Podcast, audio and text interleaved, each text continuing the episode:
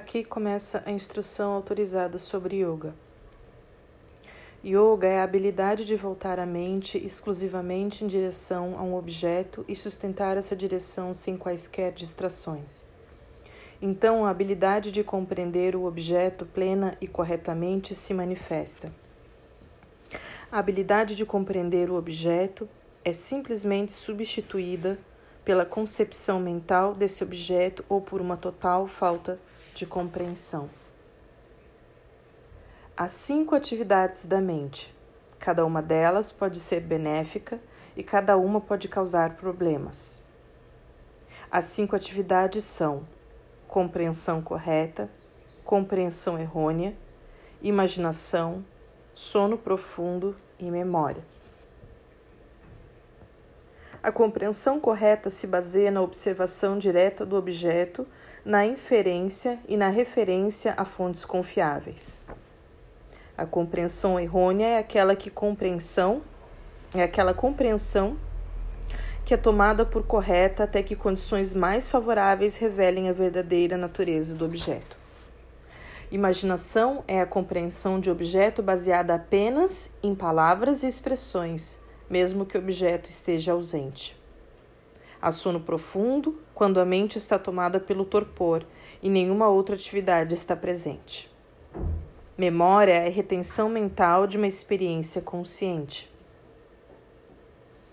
A mente pode atingir o estado de yoga por meio da prática e do desapego. Prática é basicamente o esforço correto necessário para avançar em direção ao estado de yoga alcançar e manter esse estado. Apenas quando a prática correta é seguida por um longo tempo, sem interrupções e com as qualidades de uma atitude positiva e entusiasmo, que ela pode ter sucesso. No nível mais elevado, há uma ausência de quaisquer desejos, sejam eles por satisfação dos sentidos ou por experiências extraordinárias. Quando alguém alcança a completa compreensão da sua verdadeira natureza, não se vê mais perturbado pelas distrações em seu interior e ao seu redor. Assim, o objeto é gradualmente compreendido por completo, primeiro no nível mais superficial. Com o tempo, a compreensão torna-se mais profunda e finalmente ela é total. Há uma alegria pura ao se atingir tal profundidade de compreensão pois nesse momento o indivíduo estabelece tamanha unidade com o objeto que se esquece do que o cerca. As perturbações mentais comuns estão ausentes, entretanto, as memórias do passado continuam. Haverá alguns que nasceram em estado de yoga, estes não precisam de prática ou de disciplina. Por meio da fé, que proporcionará energia suficiente para alcançar o sucesso, Superando todas as adversidades, a direção será mantida. A realização do objetivo do yoga é uma questão de tempo. Quanto mais intensos a fé e o esforço, mais próximo está o objetivo. Inevitavelmente, a profundidade da fé varia em diferentes indivíduos e em momentos diferentes no mesmo indivíduo. Os resultados refletirão essas variações. Oferecer orações regularmente a Deus com um sentimento de submissão ao seu poder certamente possibilita alcançar o estado de yoga. Deus é o ser supremo cujas ações nunca se baseiam em compreensão errônea. Ele conhece tudo o que há para ser conhecido. Deus é eterno e, de fato, ele é um professor definitivo. Ele é a fonte de orientação para todos os professores, do passado, do presente e do futuro. Da maneira mais apropriada, as qualidades de Deus. Para se relacionar com Deus, é necessário dirigir-se a Ele regularmente de maneira apropriada e refletir sobre suas qualidades. O indivíduo irá, com o tempo, perceber a sua verdadeira natureza. Ele não será perturbado por nenhum obstáculo que possa surgir em sua jornada rumo ao estado de yoga. Há nove tipos de obstáculos ao desenvolvimento da clareza mental: doença, estagnação mental, dúvida, falta de prudência, fadiga, excesso de complacência ilusões sobre o seu próprio estado mental, falta de perseverança e retrocesso. Eles são obstáculos porque criam perturbações mentais e estimulam a distração. Todos esses obstáculos produzem um ou mais dos sintomas a seguir: desconforto mental, pensamento negativo, incapacidade de sentir-se confortável em diferentes posturas do corpo e dificuldade de controlar a própria respiração. Se alguém pode escolher em meio apropriado para estabilizar a mente e praticá-lo, quaisquer que sejam as provocações, os obstáculos não conseguem criar raízes. Na vida diária, vemos pessoas ao nosso redor que são mais felizes do que nós e outras que são menos felizes. Alguns talvez estejam fazendo coisas louváveis e outros causando problemas. Qualquer que seja a nossa atitude habitual em relação a essas pessoas e suas ações, se pudermos sentir satisfação pelos que são mais felizes do que nós, compaixão pelos que estão infelizes, alegria pelos que fazem coisas louváveis, e se os erros dos demais não nos afligem, nossa mente será muito tranquila. A prática de exercícios respiratórios envolvendo exalações prolongadas pode ser útil. Questionando o papel dos sentidos regularmente, podemos reduzir distorções mentais. Quando questionamos o que é a vida e o que nos mantém vivos, podemos encontrar algum conforto para as nossas distrações mentais. Quando nos confrontamos com problemas, o, conselho de alguém que superou problemas similares pode ser de grande ajuda. Refletir sobre os sonhos, o sono e nossas experiências durante ou próximas a esses estados pode ajudar a esclarecer alguns dos nossos problemas. Toda reflexão digna de interesse pode acalmar a mente. Quando alguém atinge esse estado, nada está além da compreensão. A mente pode acompanhar e ajudar a compreender o simples e o complexo, o infinito e o infinitesimal, o perceptível e o imperceptível. Quando a mente está livre de distrações, todos os processos mentais podem se envolver com o objeto de reflexão. À medida que alguém permanece nesse estado, gradualmente se torna totalmente imerso no objeto. A mente, então, como um diamante perfeito, reflete apenas as características do objeto e nada mais. Inicialmente, por, por causa das nossas próprias ideias e experiências passadas, nossa compreensão do objeto é distorcida. Tudo que foi ouvido, lido ou sentido pode interferir na nossa percepção. Quando o direcionamento da mente para o objeto é sustentado, as ideias e memórias do passado perdem terreno gradualmente. A mente torna-se transparente como cristal e une-se ao objeto. Nesse momento não há sensação de si mesmo, isso é a percepção pura. Esse processo é possível com qualquer tipo de objeto, em qualquer nível de percepção, seja ela superficial e geral ou profunda e específica. Com a exceção de que a mente não pode compreender a própria fonte da percepção que existe dentro de nós, seus objetos de percepção podem ser eliminados. Todos esses processos de direcionar a mente envolvem um objeto de reflexão. Então a pessoa começa a conhecer-se verdadeiramente. Então o que a pessoa vê e compartilha com os outros é livre de erro, seu conhecimento já não se baseia em memória ou interferência, é espontâneo, direto e de um nível e intensidade que ultrapassam o comum. Conforme essa qualidade recém-adquirida da mente gradualmente se fortalece, ela domina as outras tendências mentais que estão baseadas em compreensões errôneas. A mente atinge um estado em que não há impressões de nenhum tipo, está aberta, clara, simplesmente transparente. Livro 2. A prática de yoga deve reduzir as impurezas mentais e físicas, deve desenvolver nossa capacidade de examinarmos a nós mesmos e nos ajudar a compreender que, em última análise, não somos os senhores de tudo o que fazemos. Então é certo que tais práticas removerão os obstáculos que impedem a percepção clara. Os obstáculos são as compreensões errôneas, a falsa identidade, os apegos excessivos, as aversões sem razão e a insegurança. A compreensão errônea é a fonte de todos os demais obstáculos. Eles não precisam aparecer simultaneamente e seu impacto varia. Às vezes são obscuros e quase invisíveis, outras vezes estão expostos e dominantes. A compreensão errônea conduz a erros de compreensão do caráter, da origem e dos efeitos dos objetos percebidos. A falsa identidade se estabelece quando consideramos a atividade mental como a verdadeira fonte de percepção.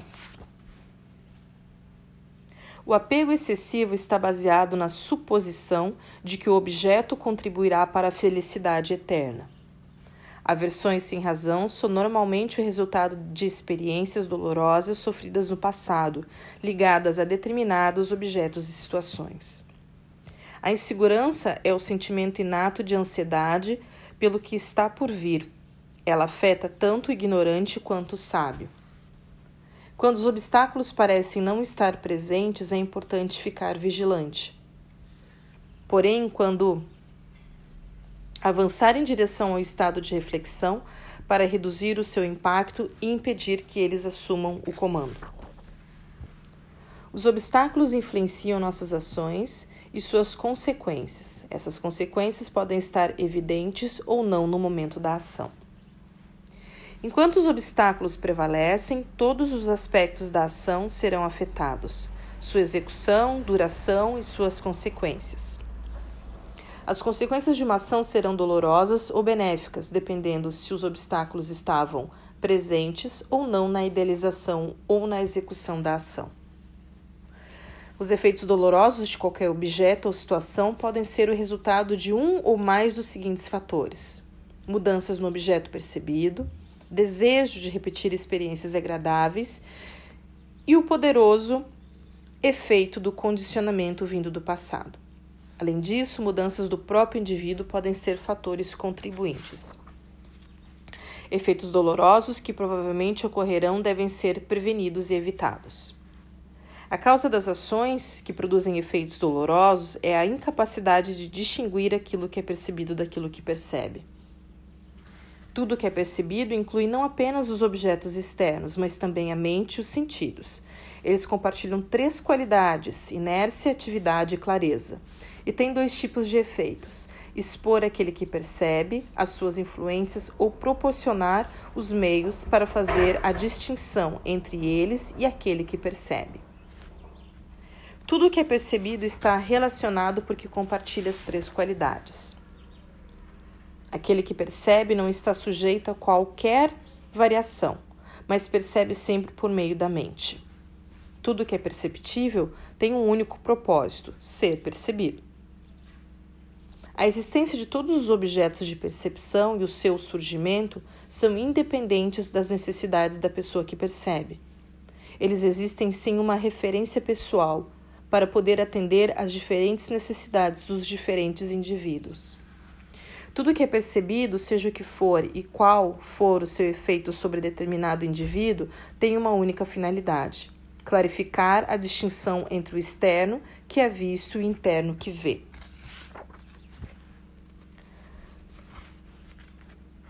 A ausência de clareza em distinguir entre o que percebe e o que é percebido se deve ao acúmulo de compreensões errôneas.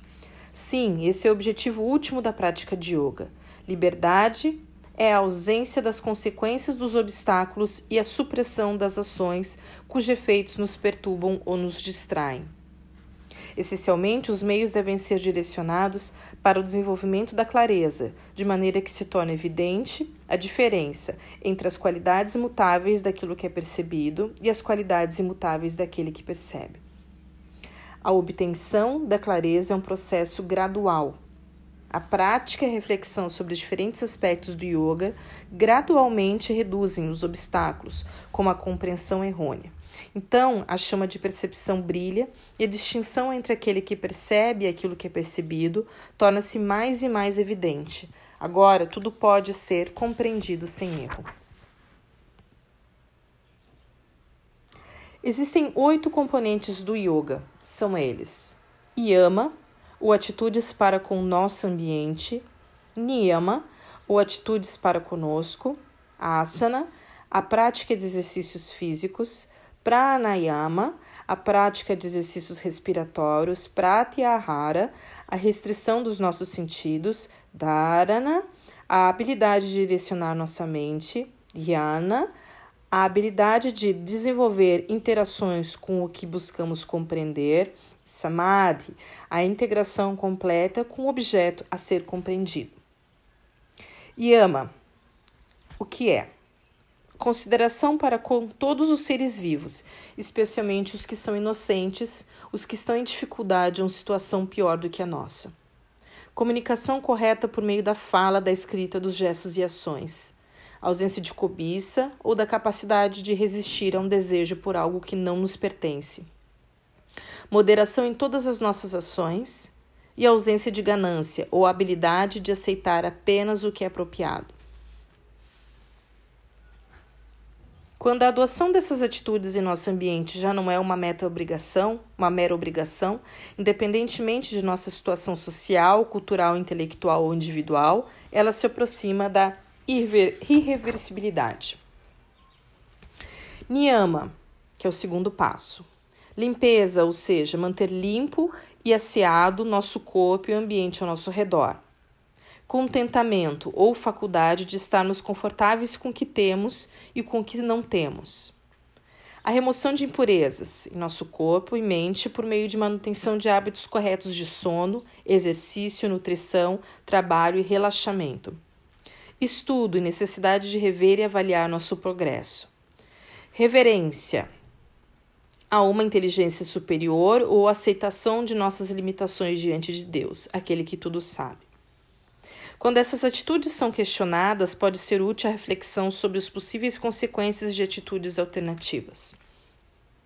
Por exemplo, um desejo repentino de agir com rudeza, de encorajar ou aprovar ações indelicadas, pode ser contido pela reflexão sobre as consequências prejudiciais disso Muitas vezes, atos como esses são resultado de instintos inferiores, como raiva, possessividade ou um julgamento incorreto, sejam essas ações de menor ou maior relevância.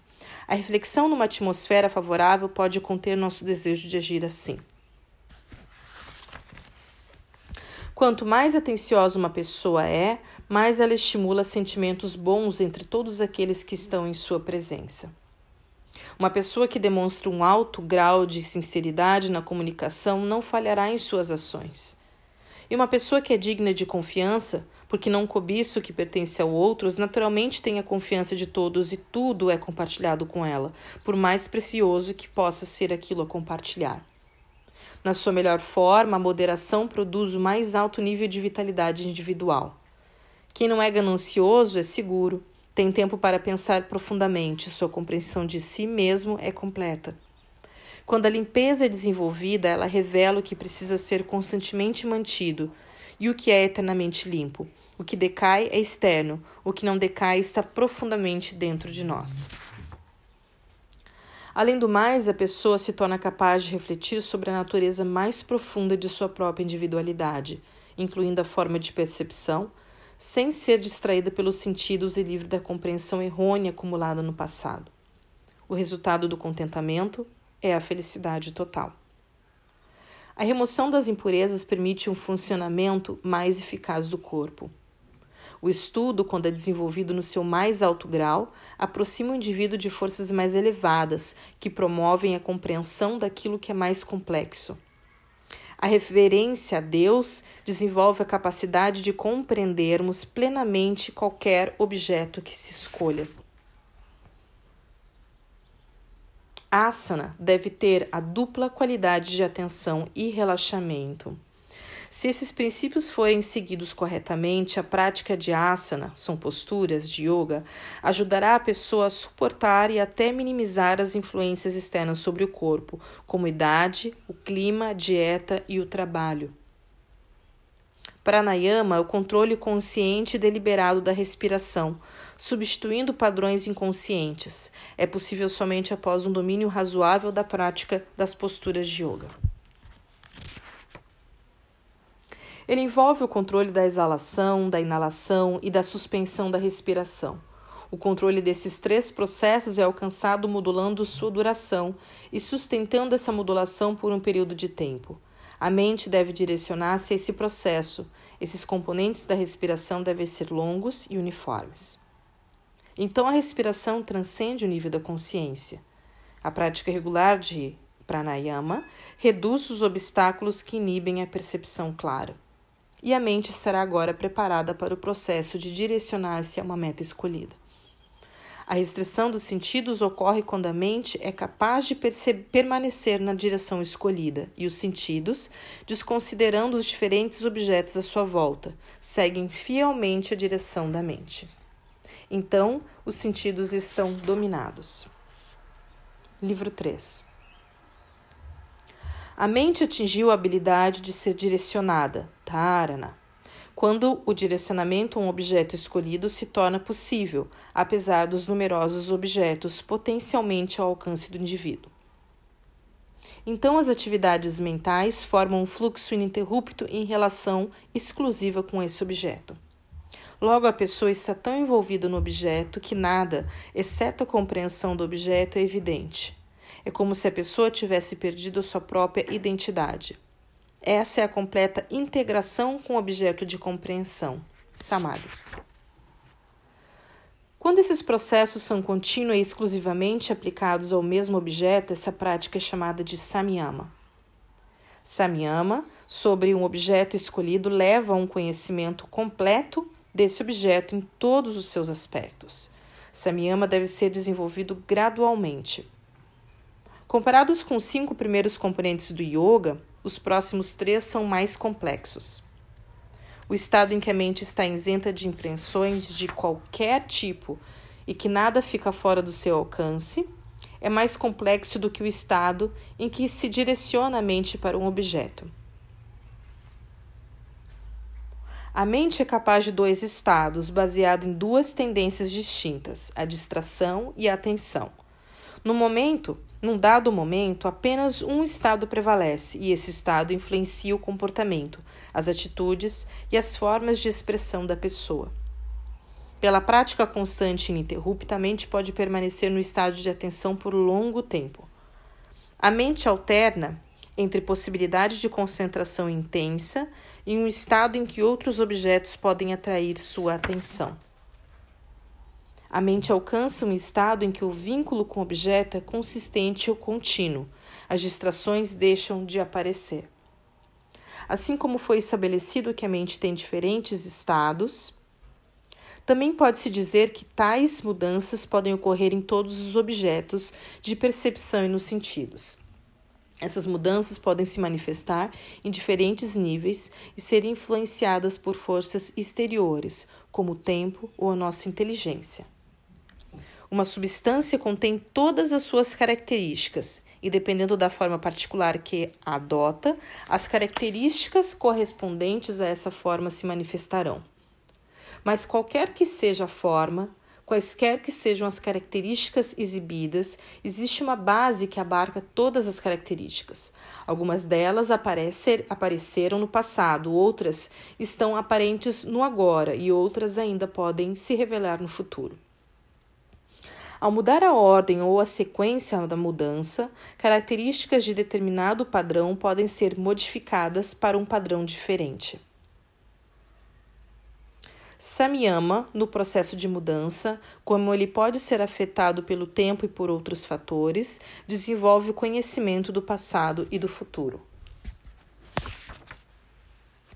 Samyama sobre as interações entre linguagem, ideias e objetos consiste em examinar os aspectos individuais dos objetos, os meios de descrevê-los e as ideias e suas influências culturais sobre as mentes de quem os descreve.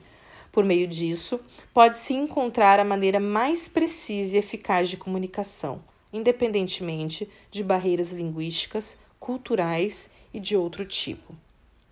Samyama sobre tendências e hábitos de uma pessoa a levará às suas origens. Consequentemente, ela adquire um conhecimento profundo de seu próprio passado. Samyama sobre as mudanças que surgem na mente de uma pessoa e suas consequências desenvolve nela a habilidade de observar agudamente o estado mental dos demais. Não, a causa do estado mental de uma pessoa está além do campo de observação de outra. Samyama sobre a relação que existe entre as características físicas e que as influencia pode dar a alguém o meio de fundir-se de tal maneira com o ambiente à sua volta que sua forma se torna indistinguível. Os resultados das ações podem ser imediatos ou retardados. Samyama sobre isso pode dar a alguém a habilidade de prever o curso das ações futuras, inclusive sua própria morte. Diferentes qualidades, como amizade, compaixão e contentamento, podem ser investigadas por Samyama. Desse modo, pode-se aprender a fortalecer uma qualidade escolhida. Samyama sobre a força física de um elefante pode dar-nos a sua força direcionar a mente para a força vital em si e manter esse foco por meio de samyama resulta na habilidade de observar finas sutilezas e de compreender o que impede uma observação profunda. Samyama sobre o Sol dá um vasto conhecimento do sistema planetário das regiões cósmicas. Sobre a Lua, proporciona conhecimento completo da posição das estrelas em diferentes momentos sobre a estrela polar, dá o conhecimento sobre os movimentos relativos das estrelas. Sobre o umbigo, dá conhecimento sobre os diferentes órgãos do corpo e sua posição. Ter a garganta como foco de reflexão em Samyama dá compreensão sobre a sede e a fome. Isso capacita o indivíduo a controlar sintomas de sede e fome extremas sobre a área do peito e reflexão sobre as sensações experimentadas ali, em diferentes estados físicos e mentais, proporciona os meios para permanecer estável e tranquilo até mesmo em situações de grande tensão.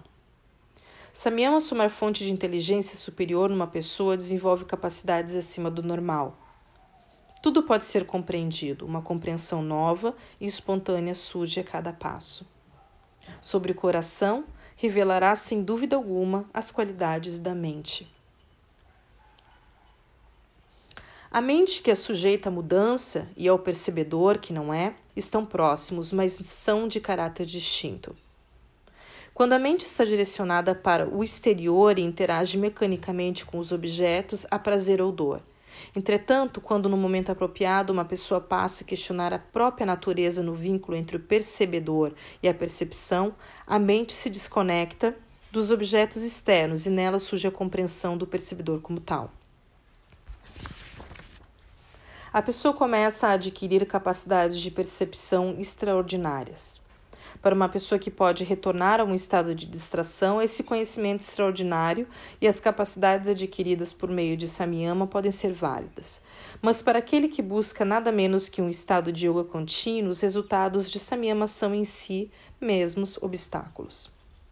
Analisando a causa dessa condição rígida que amarra a mente ao indivíduo, o examinando os meios para relaxar essa rigidez, há grandes chances de um indivíduo ir além dos confins de si mesmo. Ao dominar as forças que transmitem as sensações do corpo para a mente, é possível dominar os estímulos externos. Por exemplo, alguém pode tolerar qualquer temperatura da água ou os efeitos dos espinhos, pode caminhar em superfícies instáveis e mesmo assim sentir-se leve como um balão. Ao dominar samana, a pessoa pode experimentar sensações de calor excessivo. Samyama, sobre a relação sobre a audição e o espaço, desenvolve um extraordinário sentido de audição por meio de Samyama, sobre a relação entre o corpo e o espaço e ao examinar as propriedades de objetos que podem flutuar como flocos de algodão, o conhecimento sobre mover-se no espaço pode ser adquirido.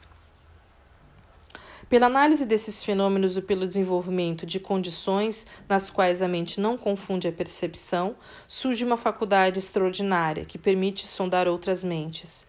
Além disso, as nuvens que obscurecem a percepção correta são minimizadas. Samyama sobre a origem da matéria em todas as suas formas, aparências e usos pode resultar no domínio dos elementos. Quando os elementos são dominados, já não se é mais perturbado por eles o corpo atinge a perfeição e capacidades extraordinárias tornam-se possíveis. Perfeição no corpo se traduz em belos traços, encantos nos olhos dos demais, em firmeza e força física incomum. O domínio sobre os sentidos é alcançado pela prática de samyama, sobre a faculdade que os sentidos têm em observar seus respectivos objetos, sobre a maneira como tais objetos são compreendidos, em que a pessoa se identifica com o objeto. O modo como objeto, sentidos, a mente e o percebedor estão interrelacionados e sobre o que resulta essa percepção. Então a resposta dos sentidos será tão veloz quanto a da mente eles perceberão penetradamente, penetrantemente, e a pessoa será capaz de influenciar as características dos elementos. Quando há uma compreensão clara da diferença entre o percebedor e a mente, todos os vários estados mentais e aquilo que os afeta se tornam conhecidos. Assim, a mente torna-se um instrumento perfeito para a percepção infalível de tudo o que deve ser conhecido. A liberdade, o fim do yoga, só é alcançado quando se rejeita o desejo de adquirir conhecimento extraordinário e se controla completamente a fonte dos obstáculos. Samyama sobre o tempo e sua sequência faz nascer a clareza absoluta. Essa clareza permite distinguir objetos mesmo quando a diferença não está aparentemente clara uma semelhança aparente não deveria nos desviar da percepção diferenciada de um objeto escolhido. Uma clareza tal não exclui nenhum objeto, nenhuma situação particular, nenhum momento. Ela não é o resultado de uma lógica sequencial. É imediata, espontânea e total. E o que é liberdade? Liberdade é a situação em que a mente tem completa identidade com o percebedor. E nada menos. Então a mente não tem nem cor nem aspectos próprios. Livro 4. Capacidades mentais extraordinárias podem ser adquiridas por herança genética, uso de ervas como prescritos nos Vedas, recitação de encantamentos, prática de austeridades rigorosas e pelo estado mental que permanece com seu objeto sem distrações, samadhi. A mudança que vai de um, a um conjunto de características a outro é essencialmente um ajuste nas qualidades básicas da matéria. Mas tal inteligência pode apenas remover os obstáculos que obstruem certas mudanças. Seu papel não é mais do que de um agricultor que abre um canal para deixar a água fluir pelo campo onde ela é necessária. Com faculdades mentais extraordinárias, uma pessoa pode influenciar o estado mental de outros seres. Essa influência também depende do estado de quem a recebe. A influência sobre alguém cuja mente está em estado de dhyana nunca pode aumentar a ansiedade do ou outros obstáculos, na verdade, eles são reduzidos. E essas pessoas atuam sem motivação alguma, enquanto outros que também têm capacidades excepcionais agem por um ou outro motivo. Por não ter sido apagada a tendência da mente de agir com base nos cinco obstáculos, tais como a compreensão errônea, eles virão à tona no futuro para produzir suas consequências desagradáveis. A memória e as impressões latentes estão fortemente conectadas. Essa ligação permanece mesmo quando há uma distância no tempo, lugar ou contexto entre ações similares. Há um forte desejo de imortalidade em todos os homens, em todas as épocas. Assim, essas impressões não podem ser atribuídas a uma época específica. Essas tendências são mantidas e protegidas por compreensões errôneas, pelos estímulos externos, pelo apego aos frutos das ações e pela qualidade da mente que promove a hiperatividade. Sua redução torna automaticamente ineficazes as impressões indesejáveis. A substância daquilo que desapareceu, assim como a do que pode aparecer, existe sempre. Se são evidentes ou não, depende do rumo da mudança. Se determinadas características aparecerão ou não, dependerá das mutações das três qualidades. As características de uma substância num determinado momento representam, na verdade, uma só mudança nessas qualidades. As características de um objeto aparecem diferentemente, dependendo dos diferentes estados mentais do observador. Se o objeto fosse de fato criação da mente de um determinado indivíduo, então, na ausência de uma percepção, o objeto existiria? Se um objeto é percebido ou não, isso depende de sua acessibilidade e também da motivação da pessoa. As atividades mentais são sempre conhecidas pelo percebedor, que não muda e é o senhor de sua mente. Além disso, a mente faz parte daquilo que é percebido e não tem poder próprio para perceber. A premissa de que a mente pode desempenhar dois papéis é insustentável, porque ela não pode simultaneamente fabricar e ver o que é fabricado. No indivíduo com essa sucessão de mentes de existência momentânea, haveria desordem e dificuldade de manter a consistência da memória. Quando a mente não está em relação com os objetos externos e não está apresentando uma forma externa para o percebedor, ela torna a forma do próprio percebedor. Assim, a mente serve a um propósito duplo. Ela serve ao percebedor ao apresentar a ele o que lhe é exterior. E também reflete ou apresenta o percebedor a ele mesmo para sua própria iluminação. Mesmo que a mente tenha acumulado várias impressões de diferentes tipos, ela está sempre à disposição do percebedor.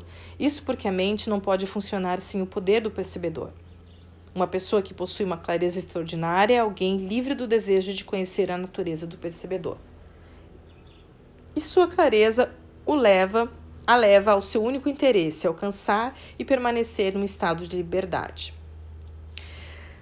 Na improvável possibilidade de que ela se desvie do seu objetivo, as impressões perturbadoras do passado podem vir à tona. Uma pessoa jamais deveria admitir sequer pequenos erros, porque eles são tão nocivos quanto os cinco obstáculos. Surge um estado mental cheio de clareza com relação a todas as coisas a todo momento. É como uma chuva de pura clareza. Esse é o verdadeiramente o estado livre de ações baseado nos cinco obstáculos. Quando a mente se libertou das nuvens que impedem a percepção, tudo é conhecido, não há nada mais a ser conhecido. As três qualidades básicas deixam de seguir a contínua alternância entre dor e prazer. Uma sucessão é a substituição de uma característica por outra que a segue. Está ligado ao momento. A substituição de certas características por outras é também a base do momento. Quando o propósito mais elevado da vida é alcançado, as três qualidades básicas não provocam reações da mente. Isso é liberdade. E, em outras palavras, o percebedor não é mais colorido pela mente.